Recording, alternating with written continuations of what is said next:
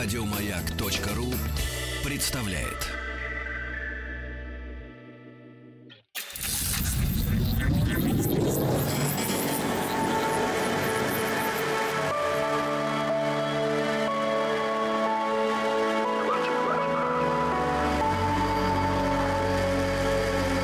Стаховский лайф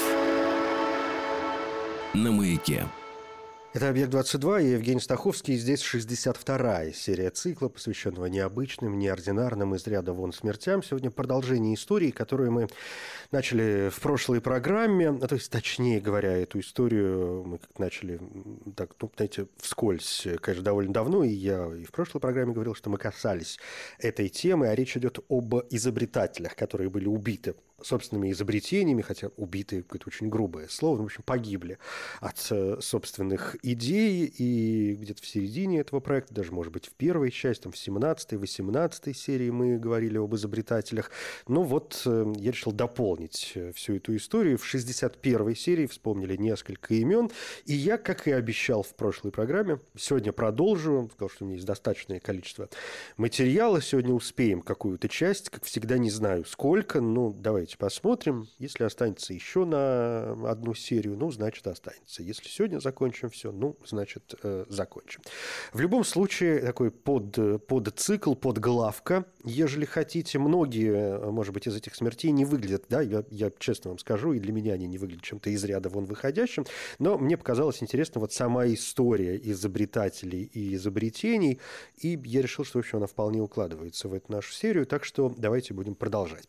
Довольно много моментов, о чем я говорил в прошлый раз, связаны именно с механизмами. Ну, раз уж мы говорим о изобретениях, естественно, речь идет там, в первую очередь о механизмах. И в прошлой серии мы довольно много говорили о полетах, о том, как люди пытались куда-то взмыть воздух или, наоборот, сооружали какие-то крылья или парашюты и прыгали с верхотуры, и, в общем, очень как-то неудачно. Давайте сегодня продолжим как раз вот эту полетную тему. И первое имя, которая сегодня здесь появится, это, в общем, знаменитейший человек, знаменитая фигура Карл Вильгельм от Лилиенталь. Он родился в 1848 году.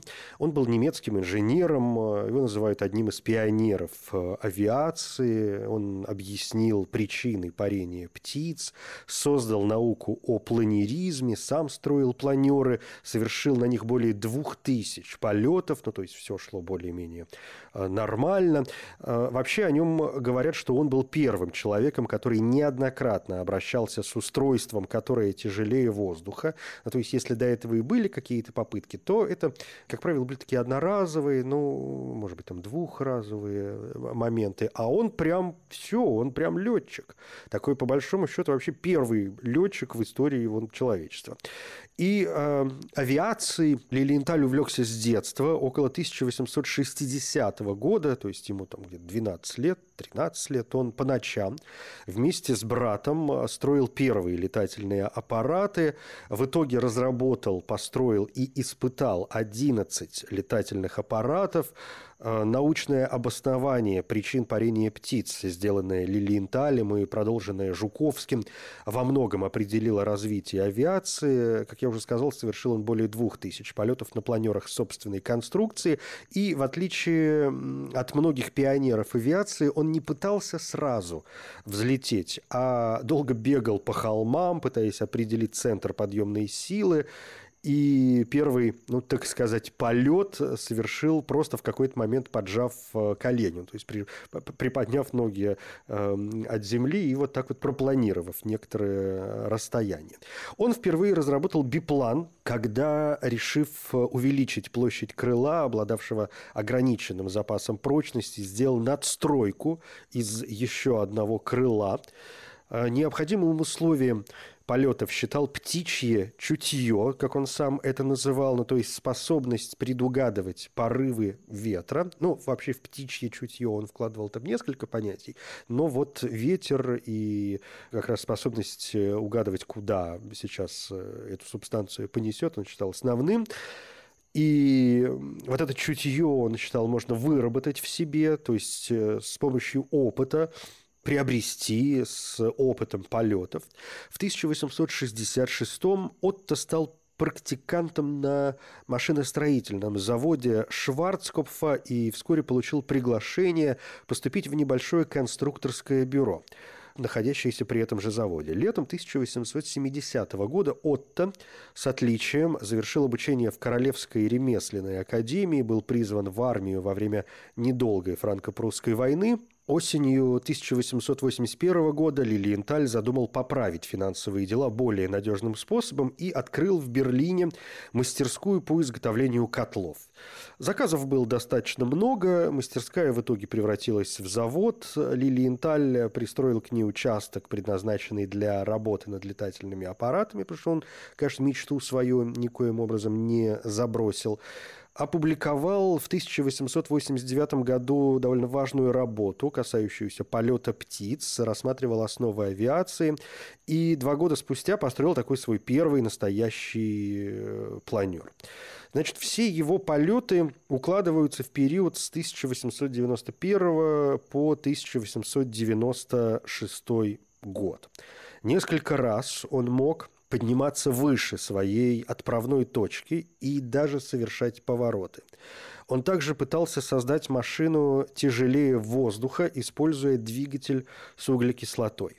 Лилиенталь был первым человеком, которого сфотографировали в полете. Это было одно из основ его влияния на всех исследователей его времени и после, потому что вот таким образом он э, показал, что все возможно. То есть он стал своего рода вдохновителем для тех, кто, может быть, не верил в свои силы, кто колебался и вообще не думал о том, что авиация возможна.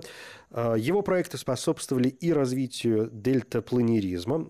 Если вы вспоминаете о братьях Райт, которые, может быть, известнее, чем а, Лилиенталь, то американские изобретатели братья Райт использовали именно идею Лилиенталя при создании первого в мире самолета. Но что с ним в итоге произошло? 9 августа 1896 года в Берлине во время полета Лилиенталь упал с высоты в 17 метров и сломал себе позвоночник.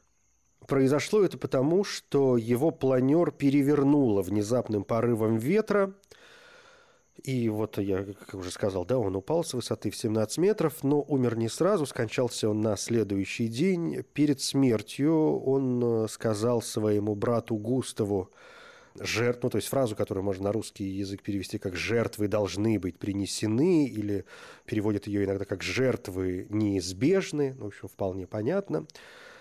Похоронен он на Ланцвицком кладбище в одноименном районе Берлина. Ну и, как вы, конечно, знаете, имя Отто Лилиенталя носит берлинский аэропорт Тегель, ну и также населенный пункт под Бременом. Так что вот э, прилетая в Берлин, в Тегель, да, в Берлине два основных аэропорта, но центральный Тегель, вот прилетая туда, в общем, вспоминайте об этом пионере авиации.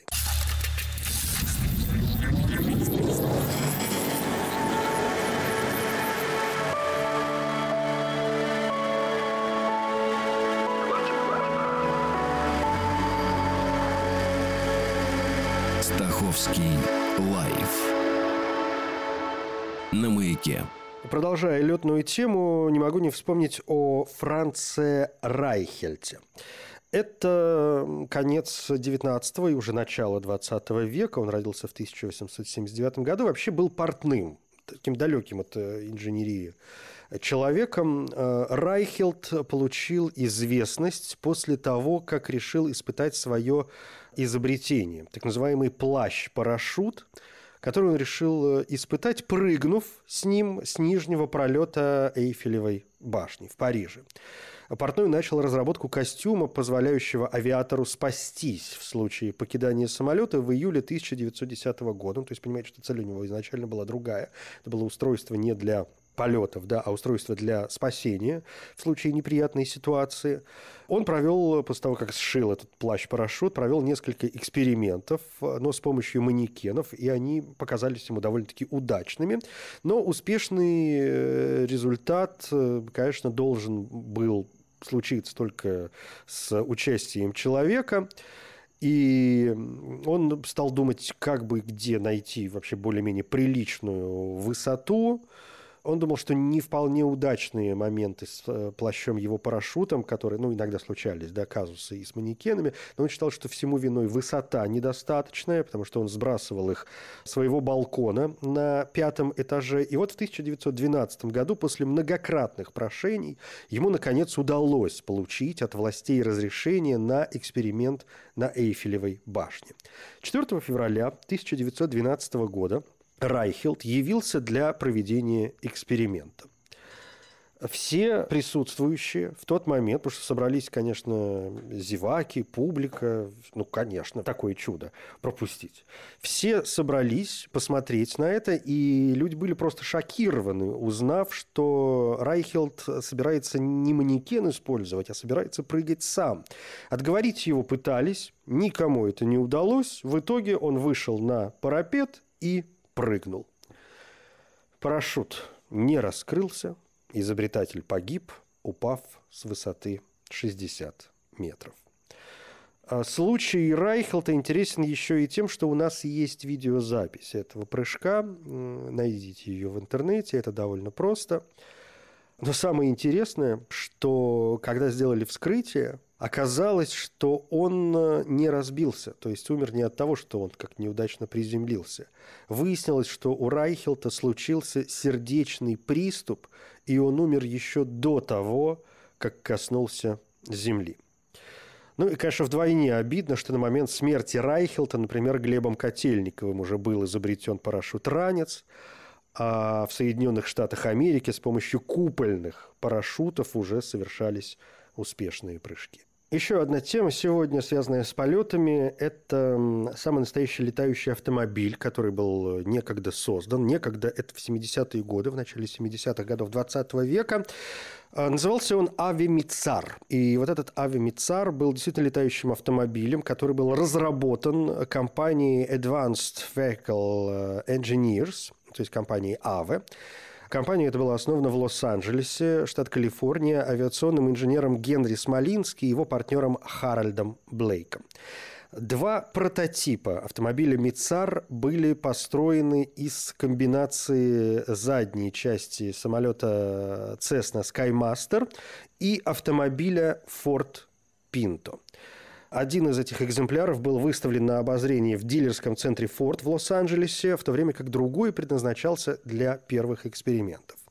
Ну, чтобы вы себе представляли, если не видели картинки, хотя картинки, опять же, есть в интернете, можете пойти посмотреть. Это был, э, в общем, просто автомобиль, которому приделали крылья, и по задумке изобретателей этот автомобиль должен был совершать перелеты на небольшие расстояния, ну, несколько сотен, может быть, километров – из э, там, одних местных небольших аэропортов в другие местные небольшие аэропорты для моторных самолетов предназначенные. Рулевое управление было адаптировано таким образом, чтобы машиной можно было легко управлять и на земле, и в воздухе. В начале 1973 года у летающем автомобиле Мицар писали все мировые издания, но история закончилась довольно быстро, когда машина совершила уже свой первый полет, который, собственно говоря, и закончился трагедией. Все потому, что изобретатели сделали конструкцию своего летающего автомобиля со складывающимся крылом. И из-за того, что крыло можно было сложить, оно потеряло свою прочность. 11 сентября 1973 года летающий автомобиль «Мицар» в первый раз поднялся в воздух в аэропорту Окснарда. Примерно через две минуты после взлета правое крыло оторвалось от машины, и аппарат исчез из поля зрения, после чего возник огромный столб дыма – Видимо, оторвалось и второе крыло. Некоторые свидетели утверждают, что, потеряв контроль, Мицар ударился о верхушки деревьев, столкнулся с грузовиком, припаркованным в нескольких метрах впереди, мгновенно взорвался и убил своих изобретателей. Водитель, находившегося на земле транспортного средства, едва спасся, получив ожоги спины от взрыва, когда убегал, чтобы спастись. Отчет о крушении свидетельствовал, что авария произошла по причине освобождения правого крыла из-за неадекватного дизайна и плохой сцепки. Ну, впрочем, говорят, что крыло и так бы разрушилось, э, дай двигателю большую мощность или набери машина достаточную высоту. Со смертью главных э, изобретателей этой машины и с разрушением э, летающего аппарата, и с давлением инвесторов проект «Мицар» был э, моментально закрыт. И, в общем, с тех пор, если и находятся э, люди, которые пытаются изобрести летающий автомобиль, то, как мы знаем, лучше всего это случилось в книгах про Гарри Поттера под авторством Джоан Роулинг.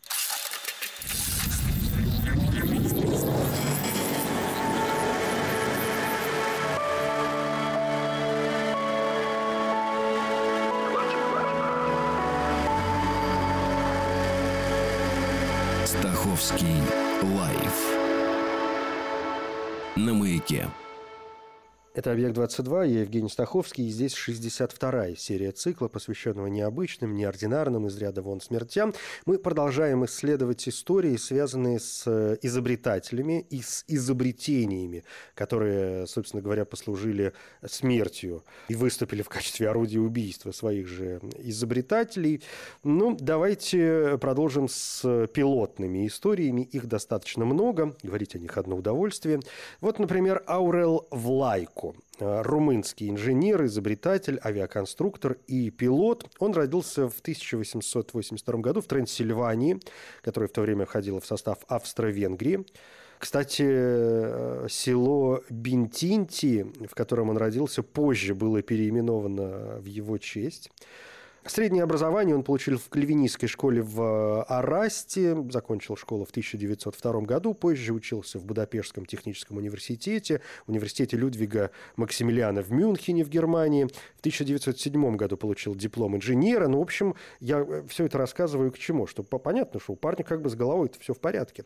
Серьезное образование, нормальный инженер, в общем, вся жизнь впереди, дороги открыты, садись и изобретай. И он, в общем, некоторое время работал, ну, так сказать, по специальности. После получения высшего образования работал, например, на автомобильном заводе «Опель» в Руссельхайме немецком. В марте 1909 года в Лайку вернулся в родную деревню для того, чтобы построить планер, на котором э, он смог бы совершить э, свой первый полет. Не давали ему покоя небеса.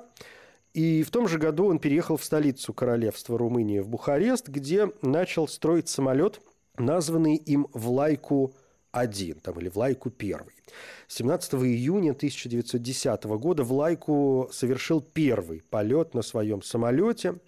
Второй самолет серии Влайку-2 был закончен в апреле 2011 года. За этот самолет э, Влайку получил денежный приз 7500 австро-венгерских крон. Э, ему деньги эти дали в качестве премии за точность приземления, и вообще показалось, что эта машина довольно-таки солидная. Произошло это уже в 1912 году в ходе авиационной недели в Асперне, вблизи Вены, где он соревновался с 42 другими пилотами. Ну, в общем, понимаете, да, все в порядке у человека. Но в 1913 году Влайку все-таки погибает в окрестностях Кемпины, когда его самолет типа Влайку-2 разбился при попытке пересечь Карпаты. Похоронен Лайку на кладбище Беллу в Бухаресте, так что, в общем, будете, можете посетить. Еще одно имя конструкторское – это Валериан Иванович Абаковский.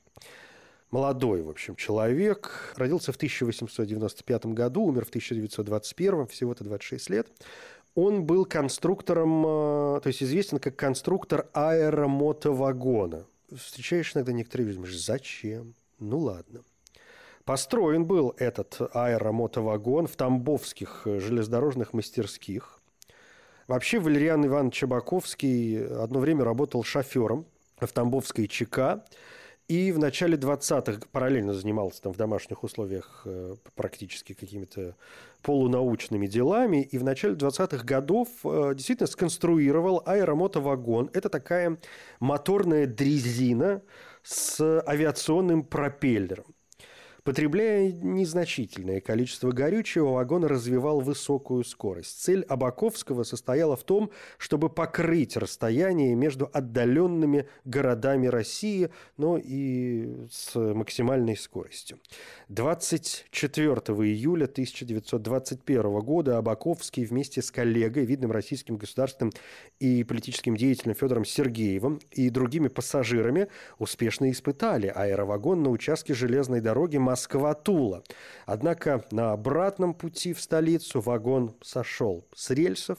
Абаковский и еще пять человек из 21 пассажира, которые находились на борту, которые находились внутри вагона, погибли.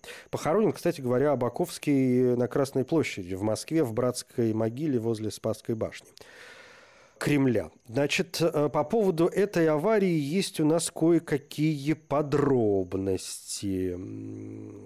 Смотрите, что пишут. Ну, значит, э, представляете себе еще раз. Дрезина, снабженная мотором от самолета, двухлопастным винтом, чтобы вы понимали, аэровагон мог развивать скорость до 140 км в час. Сумасшедшая цифра для того времени.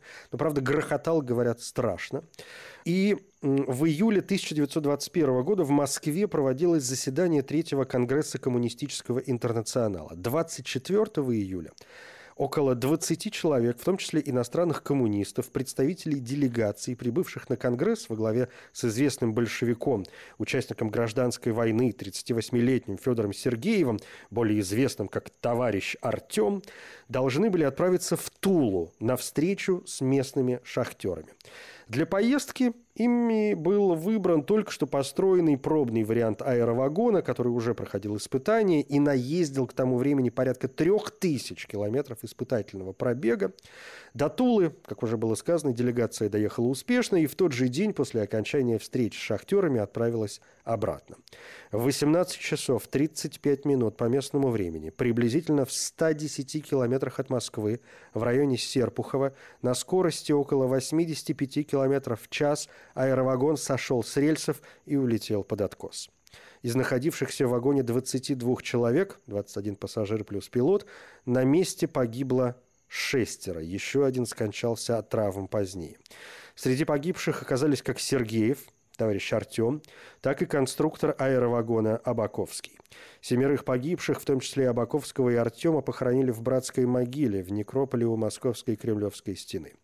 Официальной причиной крушения аэровагона считается катастрофическое состояние железных дорог в России начала 20-х годов XX -го века. Согласно этой версии, аэровагон во время движения подскочил на ухабе и от этого сошел с рельсов. Сын Федора Сергеева Артем был убежден, что катастрофа, в которой погиб его отец, была подстроена. Смотрите, что он писал. Как говорил Сталин, если случайность имеет политические последствия, к этому надо присмотреться выяснено, что путь аэровагона был завален камнями. Кроме того, было две комиссии. Одну возглавлял Янукидзе, и она увидела причину катастрофы в недостатках конструкции вагона. Но Дзержинский говорил моей матери, что с этим нужно разобраться, камни с неба не падают. Дело в том, что для противодействия влиянию Троцкого Артем по указанию Ленина создавал Международный союз горнорабочих как наиболее передового отряда промышленного пролетариата. Оргкомитет этого союза был создан за несколько дней до катастрофы. Троцкий в то время представлял очень большую силу. Конец цитаты. Ну, в общем, решайте сами, подстроена эта авария или не подстроена, катастрофичные положения железных дорог в России в то время или, в общем, все было более-менее в порядке. Но факт остается фактом. С вагоном, ну, судя по всему, все было более-менее э, нормальный. Черт его знает, если бы Абаковский не погиб, он бы продолжал заниматься своим детищем, развивать его, и, может быть, и железные дороги сегодня представляли бы собой нечто иное, чем э, то, чем мы, собственно говоря, располагаем. Но в любом случае, мне кажется, довольно забавная штука, мотоаэровагон, как вообще человек такой в голову взбрело. Вот это остается большой загадкой.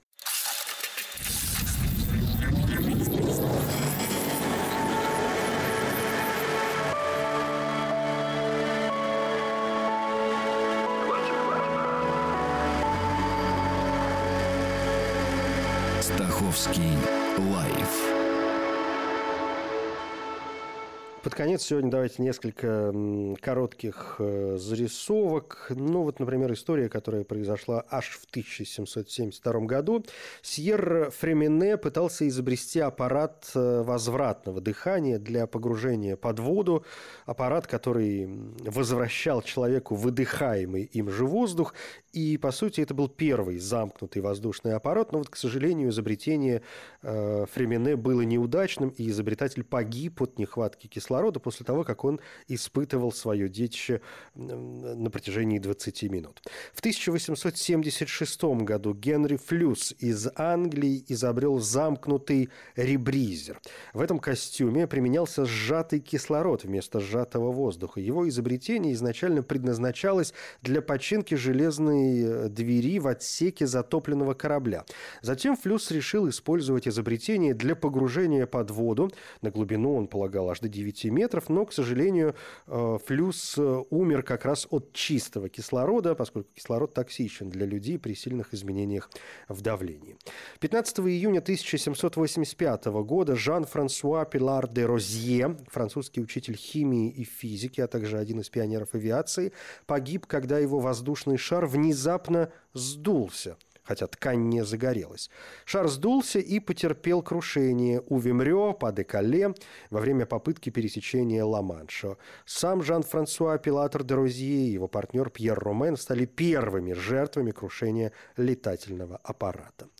15 октября 1863 года Хорас Лоусон Ханли, инженер-судомеханик Конфедерации, в возрасте 40 лет погиб, когда изобретенная им подводная лодка на ручном приводе, которая, собственно, и называлась H.L. Ханли, застряла на дне порта Чарлстон, Южная Каролина. Ну и, пожалуй, последнее. Ведь Томаса Эндрюса, чье имя вам, не сомневаюсь, хорошо известно, в общем, тоже можно считать жертвой своего собственного изобретения. Ведь часть вины в катастрофе, постигшей «Титаник», лежит ведь на плечах его создателей. А Томас Эндрюс был ведущим конструктором корабля и исполнительным директором компании Harland Wolff – при столкновении с айсбергом он первым смог здраво оценить повреждения и сказать, что корабль, конечно же, утонет. И, как мы знаем, он сам вскоре погиб, помогая спастись другим пассажирам. В следующей серии непременно продолжим. Это «Объект-22». Я Евгений Стаховский. Спасибо.